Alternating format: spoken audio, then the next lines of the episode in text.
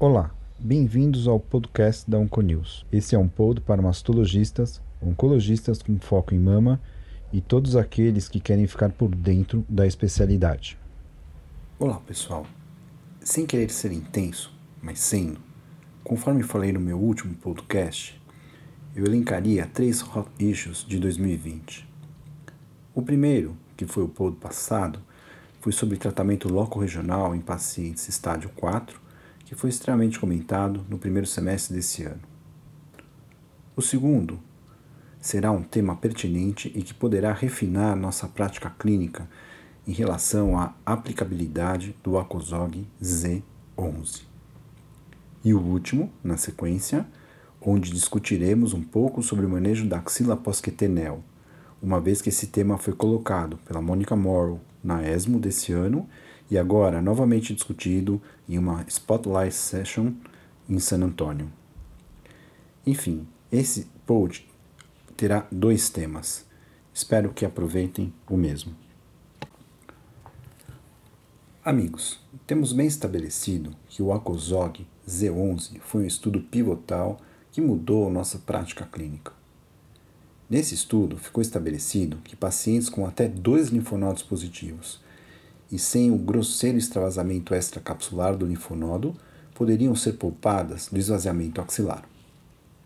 No entanto, essa história de extravasamento extracapsular não ficou muito clara, uma vez que existe controvérsias sobre o quanto esse extravasamento seria significativo e isso, de certa maneira, por vezes atrapalha a aplicabilidade desse conhecimento em nossa clínica. Alguns estudos mostraram que quando esse extravasamento era maior ou igual a 2 milímetros, a probabilidade de mais linfonodos positivos aumentava imensamente, chegando, segundo Gosch, que publicou em 2014, a encontrar mais de 2 a 4 linfonodos positivos, além dos sentinelas, ou seja, um importante fator preditivo de maior comprometimento axilar. Em média, encontramos o extravasamento extracapsular em cerca de 30% dos casos tratados com linfonodo sentinela somente. A invasão extracapsular, além de ser um pior fator prognóstico, está bem associada a outros fatores de risco, como tamanho tumoral e invasão vasculolinfática. Agora, é importante lembrar que, apesar de ser um fator prognóstico, no inédito estudo de Andrea Barrio, de 2019, foi avaliada a real necessidade de se esvaziar a axila quando havia um extravasamento extracapsular, linfonodal maior que 2 milímetros. E se o não esvaziamento axilar implicaria em maior recorrência local.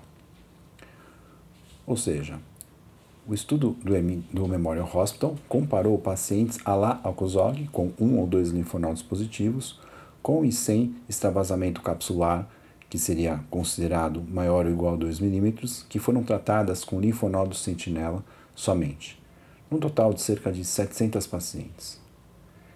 Em cinco anos de follow-up, o estudo da Andrea Barrio evidenciou que a recorrência local não diferia pela presença de extravasamento capsular, e, além disso, em cinco anos também observaram que houveram diferenças em relação à recorrência à distância. Sugerindo então que, mesmo quando achássemos extravasamento capsular além de 2 milímetros, também não precisaríamos realizar o esvaziamento axilar. Sugerindo que o tratamento adjuvante, como a radioterapia e a terapia sistêmica, dispensaria então a necessidade do esvaziamento axilar. Ou seja, seria uma questão que foi levantada no Z11 como contraindicação de não é, de se poupar somente os dois gânglios, sentinelas positivos, ou seja, segundo o Z11, extravasamento extracapsular grosseiro indicaria esvaziamento axilar. E aqui esse estudo mostra que, eventualmente, num follow-up de 5 anos, esse esvaziamento não seria necessário. Mas aqui vale lembrar que cinco anos de follow-up nesse estudo do Memorial para pacientes luminais ainda é pouco. Provavelmente teremos que ver a reatualização desse estudo quando completar 8 a 10 anos para saber realmente se podemos poupar o esvaziamento axilar dessas pacientes com extravasamento maior que 2 milímetros. Mas, pessoal, fiz essa introdução porque agora apresentarei um outro estudo publicado nesse ano, correlacionado à introdução que acabei de falar e que, na minha opinião, foi um dos melhores estudos desse ano. Eu, Silvio Brumberg, mastologista do Centro de Oncologia do Hospital Israelita Albert Einstein da BP Mirante, apresentarei mais um estudo que poderia mudar nossa prática clínica. Foi publicado pelo grupo do Memorial Slow Catherine também, cuja autora principal é Anita Mantani. O estudo se chama Depósito de tumor extranodal na gordura axilar indica a necessidade de dissecção axilar entre pacientes T1, T2, clínica N0, com investigação de linfonodo sentinela e esvaziamento axilar. O que eles fizeram? Eles analisaram consecutivamente pacientes, na verdade 1.114 pacientes, que eram T1, T2, N0 entre janeiro de 2010 a dezembro de 2018. Buscaram identificar nessas pacientes êmbolos de células tumorais intravasculares ou em depósitos presentes nas células gordurosas do tecido axilar, ou seja, fora dos linfonodos, mas naquela gordura perilinfonodal. Os depósitos descritos como não contíguos ao linfonodo, mas presentes na gordura perilinfonodal. Entre cerca de mil pacientes encontraram 113, ou seja, 10% da amostragem, com esses êmbolos na gordura axilar. A maior parte dessas pacientes tinham tumores maiores ou linfonodos sentinelas apresentavam extravasamento extracapsular, aquele de 2 milímetros que citei há pouco na introdução. Ou seja, 83% das pacientes que tinham esses êmbolos na gordura perilinfonodal tinham também extravasamento extracapsular. Na análise univariada, a presença desses êmbolos foi associada a uma maior chance de mais que quatro linfonodos comprometidos na axila, e na análise multivariada foi fortemente associado ao comprometimento de linfonodos não sentinela na axila. Enfim, mostraram que a presença desses êmbolos tumorais no tecido gorduroso compelem ao esvaziamento axilar. Caros, apesar de ser um estudo retrospectivo e pedir novos estudos de confirmação dos resultados, me pareceu que esse achado é bem importante. Acredito que esse tema é sim um hot issue, pois até então seguimos nossa conduta baseados no ACOSOG, mas que novos estudos estão nos atualizando e nos conduzindo para um melhor refinamento do nosso manejo clínico.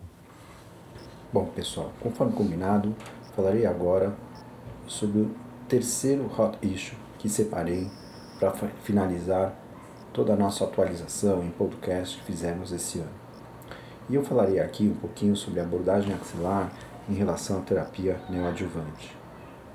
Como falei antes, escolhi esse tema porque, além de ser um tema muito quente, que gera muita controvérsia, ele foi levantado e discutido pela Mônica Morrow na ESMO desse ano e agora em San Antonio na Spotlight Session também foi novamente discutido com alguns novos trabalhos que foram apresentados.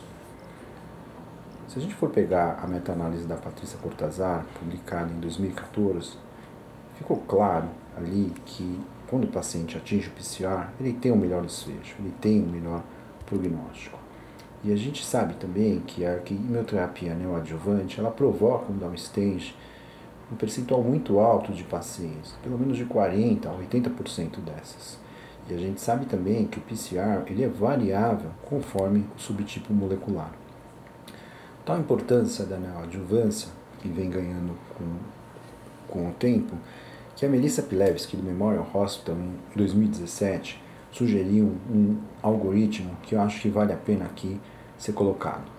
Ela sugeriu que as pacientes que tinham axila clinicamente negativa e anuluminais poderiam sim fazer cirurgia upfront. As pacientes clinicamente com axila negativa, que eram HER2 ou tipo negativos, poderiam sim fazer cirurgia upfront, se a, a cirurgia tinha como objetivo fazer cirurgia conservadora, ou eventualmente se tivesse uma indicação de mastectomia, poderia ser pensado em neoadjuvância. Agora, aqui vale a pena acrescentar que não foi colocado nesse algoritmo em 2017, mas um, uma questão que já é um consenso informal entre os cirurgiões de mama, que pacientes com axila clinicamente negativa, HER2, com tumores menor que 2 centímetros, cirurgia upfront. Ou pacientes axila negativa, clinicamente, triplo negativo, com tumores menor que 1 centímetro, cirurgia upfront. Até aí, pessoal, não vejo grandes novidades. A segunda coisa que o algoritmo proposto pela Melissa Plevsky coloca aqui, as pacientes que eram clinicamente positivas, tinham axila clinicamente positivo, essas sim, tanto faz se luminais ou não, essas sim deveriam ir para neoadjuvância. No entanto, aqui vale a pena a gente já extrapolar também um pouquinho em função do dado do ArcSponder que foi mostrado agora em San Antônio. Nesse caso, se a gente for pegar esse algoritmo, eu acho que axila positiva clinicamente, HER2 e triplo negativo, sem sombra de dúvida, quimioterapia neoadjuvante. No entanto, para os pacientes luminais, eu faria essa ressalva pensando agora nos dados vindos de San Antônio 2020.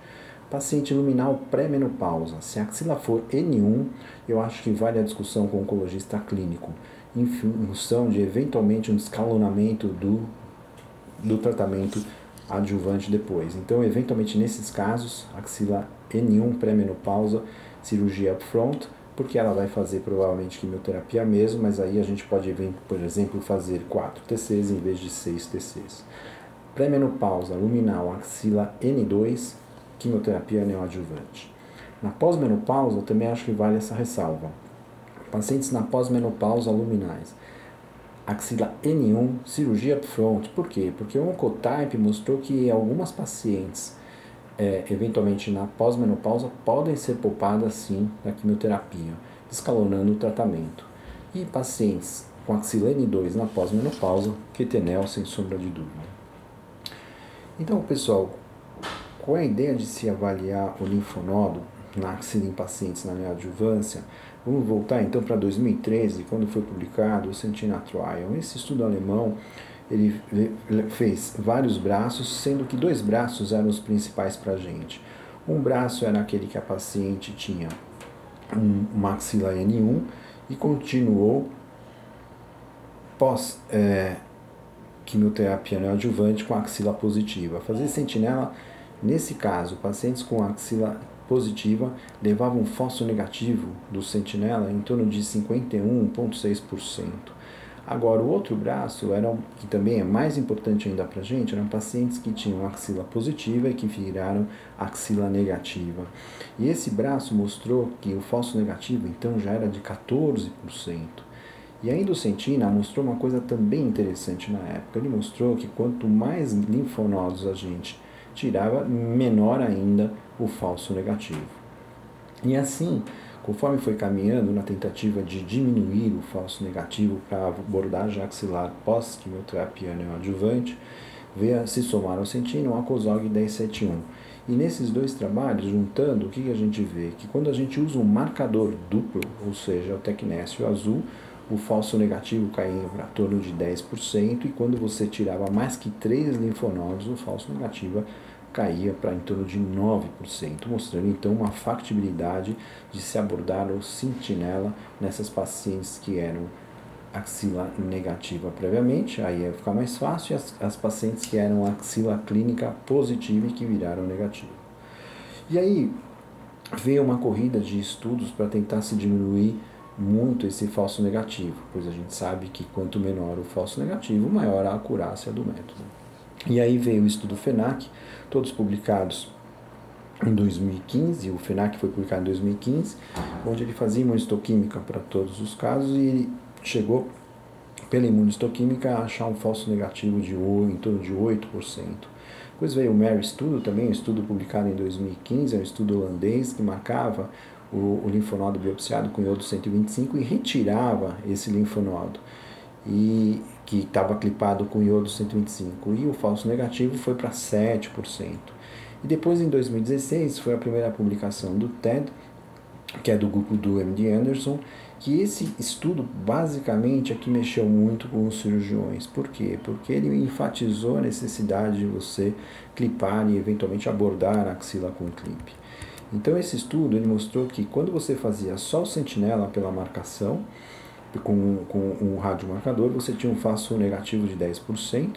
Quando você fazia quando o sentinela era o linfonodo clipado, o falso negativo era em torno de 4%, e quando você tirava o linfonodo clipado e mais o, o, o marcado pelo radiomarcador ou pelo azul, o falso negativo ia para 1,4%, ou seja, mostrando que o, dessa maneira a acurácia seria melhor ainda. Tanto que, após isso, o NCCN, já de 2019, 2020, fala que em pacientes que é, que são consideradas para neoadjuvância, você fazer a, a, a clipagem ou a marcação do linfonodo é, do linfonodo, ela é bem-vinda e ele sugere ainda você usar a dupla marcação, ou seja, usar o, o radiomarcador e o azul e tentando remover pelo menos dois sentinelas. Essas são recomendações do NCCN. E aí, basicamente, vale a pena então a gente já entrar com o primeiro trabalho é, apresentado em San Antônio, que é da Andrea Barrio, que também é do grupo do Memorial Slow Catering. É, ela fala que a recorrência axilar é um evento raro em pacientes que são é, axila positivas, tratadas com sentinela, linfonodo sentinela somente após neoadjuvância quimioterápica. Era um estudo prospectivo, uma corte prospectiva de 2014 a 2019. E o que, que ela viu? Ela, eles faziam, eles usavam uma é, dupla marcação, né, com o Tecnes e com o azul, e tentavam tirar mais que três linfonodos da axila. Algumas vezes essas pacientes tinham os linfonodos clipados, mas a retirada do linfonodo clipado não era uma coisa usual. Esse estudo ele é muito similar ao estudo recém-publicado no European Journal of Surgical Oncology, que é o estudo da Sabrina, que é do grupo da Viviana Galimberti, do IEU. Só que o estudo italiano é um estudo retrospectivo que envolveu mais ou menos 700 pacientes, de pacientes que tinham a clínica é, axila clinicamente negativa ou permaneceram clinicamente ou, ou viraram, clinica, é, viraram negativa após neoadjuvância. É, eles usavam simplesmente um marcador somente, né? não. E quase a grande maioria dos casos, quase 85% dos casos, eles tiraram menos de três linfonodos, num follow-up médio de 9 anos e procuraram ver então nesse estudo se existia uma maior recorrência ou não de é, doença loco-regional. Vamos voltar agora, ou seja, os dois estudos são muito similares, tanto o estudo italiano em termos de desenho quanto o estudo americano do Memorial da Andrea Barro. E o que, que eles mostraram? Eles mostraram resultados muito similares da mesma maneira. O estudo da Andrea Barro mostrou uma recorrência axilar em torno de 1,5% para as pacientes que tinham axila negativa clinicamente e para as pacientes que eram clínica N1, N2 em torno de 1,7%. E quando a gente olha a sobrevida global e o Distant Disease Free Survival, a gente vê que não teve diferença nesses dois grupos.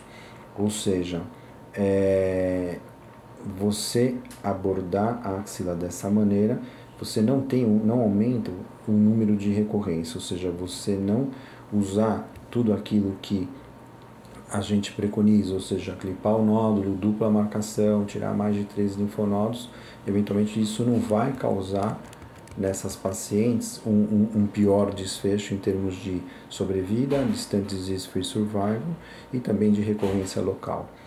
É, no estudo da Andrea Barrio, o, em quatro anos a recorrência à distância foi de 6% e a sobrevida global foi em torno de 94%.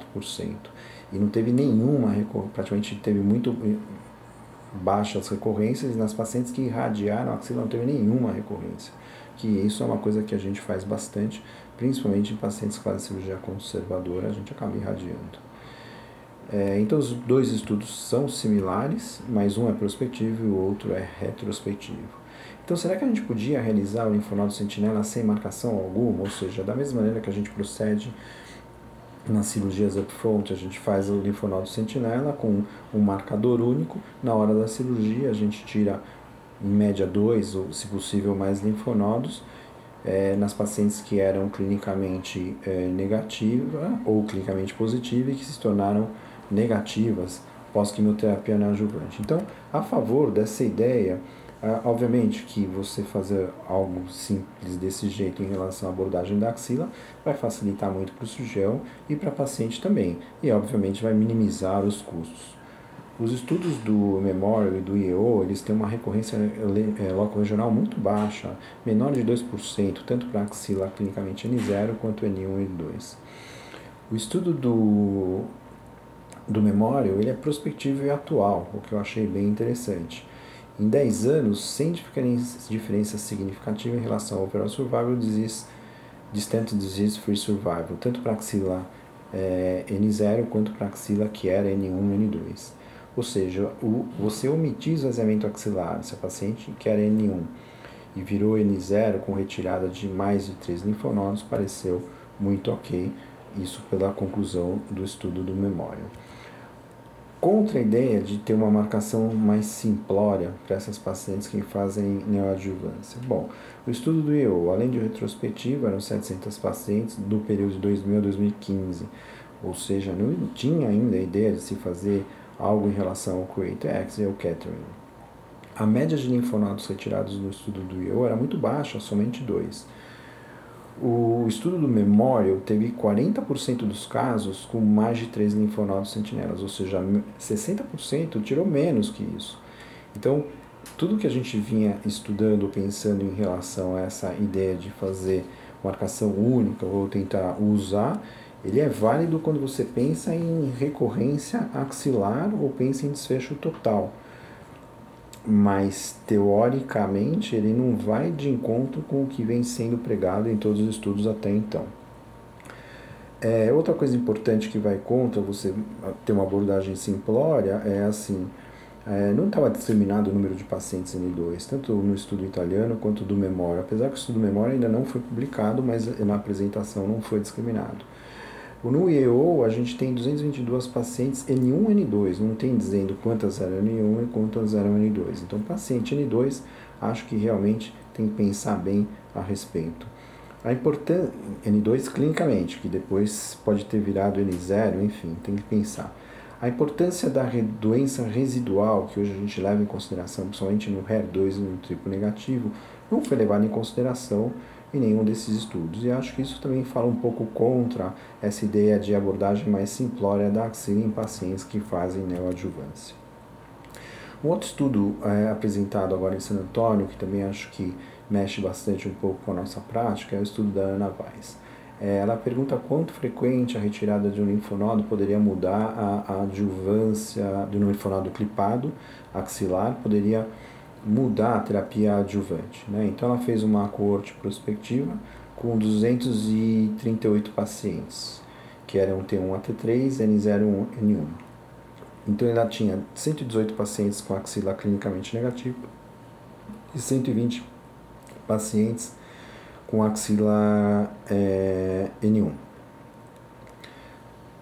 Todos os pacientes que se converteram de N1 para N0, né, eles foram clipados, né, e foi usado dupla marcação para a pesquisa do sentinela nesses casos, tá?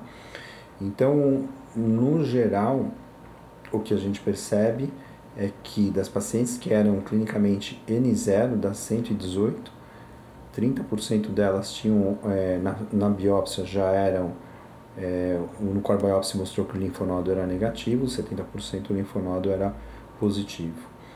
É, de todos os casos que foi identificado, teve uma identificação do sentinela, nesses casos a maioria dos clipados né, não estavam no sentinela. Tá? É, quando a gente vai para os pacientes que eram axila N1, o que a gente percebe é que o sentinela estava clipado das 120 pacientes, em 65, o sentinela, o, linfonodo clipado era o sentinela. E em 9, ele não era o sentinela. Ou seja, o que, que ele conclui, então, para ser mais objetivo aqui para gente? Quanto maior o número de linfonodos sentinelas, menor a chance do clipe não estar entre o linfonodo. É óbvio. Se você tira mais linfonodos considerados como sentinelas, a chance do clipe estar entre eles é muito maior. As pacientes que eram axila positiva é, ou tiveram o senti é, eram axila positiva após quimioterapia neoadjuvante, tiraram mais de 3 linfonodos. O clipe não estava nos linfonodos sentinelas em 29% dos casos. É, quando a axila era positiva pós-quetenel e, e, se tirava menos de 3 linfonodos, o clipe não estava no sentinela em 46% dos casos, o que corrobora com a ideia de que quanto mais linfonodos você tira, a chance de, do clipado estar tá no meio deles é muito maior. Mas veja, mais que 3 linfonodos clipa, é, clipados, desculpa, mais de 3 linfonodos retirados, o clipado só estava fora do não sentinela só em 30%. 70% então ele estava lá dentro. Agora, indo mais fundo nesse estudo, nesses 30% de casos que tirou mais de 3 linfonodos e o clipado não estava no linfonodo sentinela, somente um caso do linfonodo clipado é, teve a sua adjuvância, ele era, teve o clipado positivo ainda e teve a adjuvância modificada. Então a questão do, do estudo da Ana Weiss é: será que a gente precisa clipar para beneficiar um número tão baixo de casos? Se a gente for pegar esse um caso nessas pacientes que eram axila positiva, a gente vai ver então que deu 2% de toda a casuística. Então a gente procurar retirar o linfonodo clipado nesse estudo dela aparentemente sugere que vai beneficiar muito pouca gente. É, então, será que a gente deve clipar? A discussão que fica é se a gente realmente deve clipar o linfonodo é, do maxila que é clinicamente positivo. Então, a favor, a gente tem assim: a doença residual é muito importante, principalmente para triplo negativo e HER2, porque a gente vai ter uma adjuvância para oferecer para essas pacientes. A gente sabe que quanto menor o falso negativo, maior a acurácia para avaliar a doença residual. Tem estudo holandês que vale a pena citar, de 2019, que mostra que que eles fizeram? Eles pegaram e queriam avaliar a doença residual e quando tiravam o linfonodo clipado, somente 23% dos linfonodos clipados tinham doença residual. Quando tiravam somente o sentinela, 11% tinha doença residual. Quando eles tiravam o clipado e o sentinela, 66% dos casos tinham doença residual. Ou seja, quanto mais se você tirar as duas coisas, você tem uma chance maior de identificar doença residual. É, outra coisa importante, vale a pena citar, e que também não foi colocado, é o estudo do Giacomo Montanha, que também é do grupo do Memório. Esse estudo foi publicado esse ano e ele mostra que os pacientes que têm invasão vasculolinfática positiva e o MC maior que 28 têm maior dificuldade de encontrar mais que três linfonodos sentinelas. Então, se você tem mais dificuldade de encontrar sentinelas e já sabe que ela é e, e, tem invasão linfovascular positiva no core e tem MC aumentado, então tem que clipar essa paciente. Isso fala a favor da clipagem também. É, a gente tem que, então, resumindo o estudo da Ana Weiss, que é do Brigham Hospital, a gente tem que mais que três linfonodos retirados, o clipe está fora desses três linfonodos em 30% dos casos contra o, o, o, fato de clipar, ou seja, o que, faz alguém falar assim, ah, não vou clipar porque o clipe ajuda ou beneficia muito pouco ou muito pouca paciente dentro do montante, que é o estudo do Brigham Hospital, que é esse da Ana Weiss.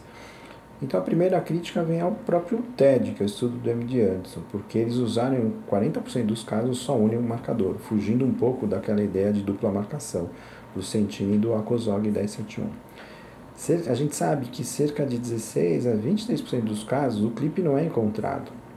Então esse é um fato e um argumento muito alegado para quem não gosta de clipar.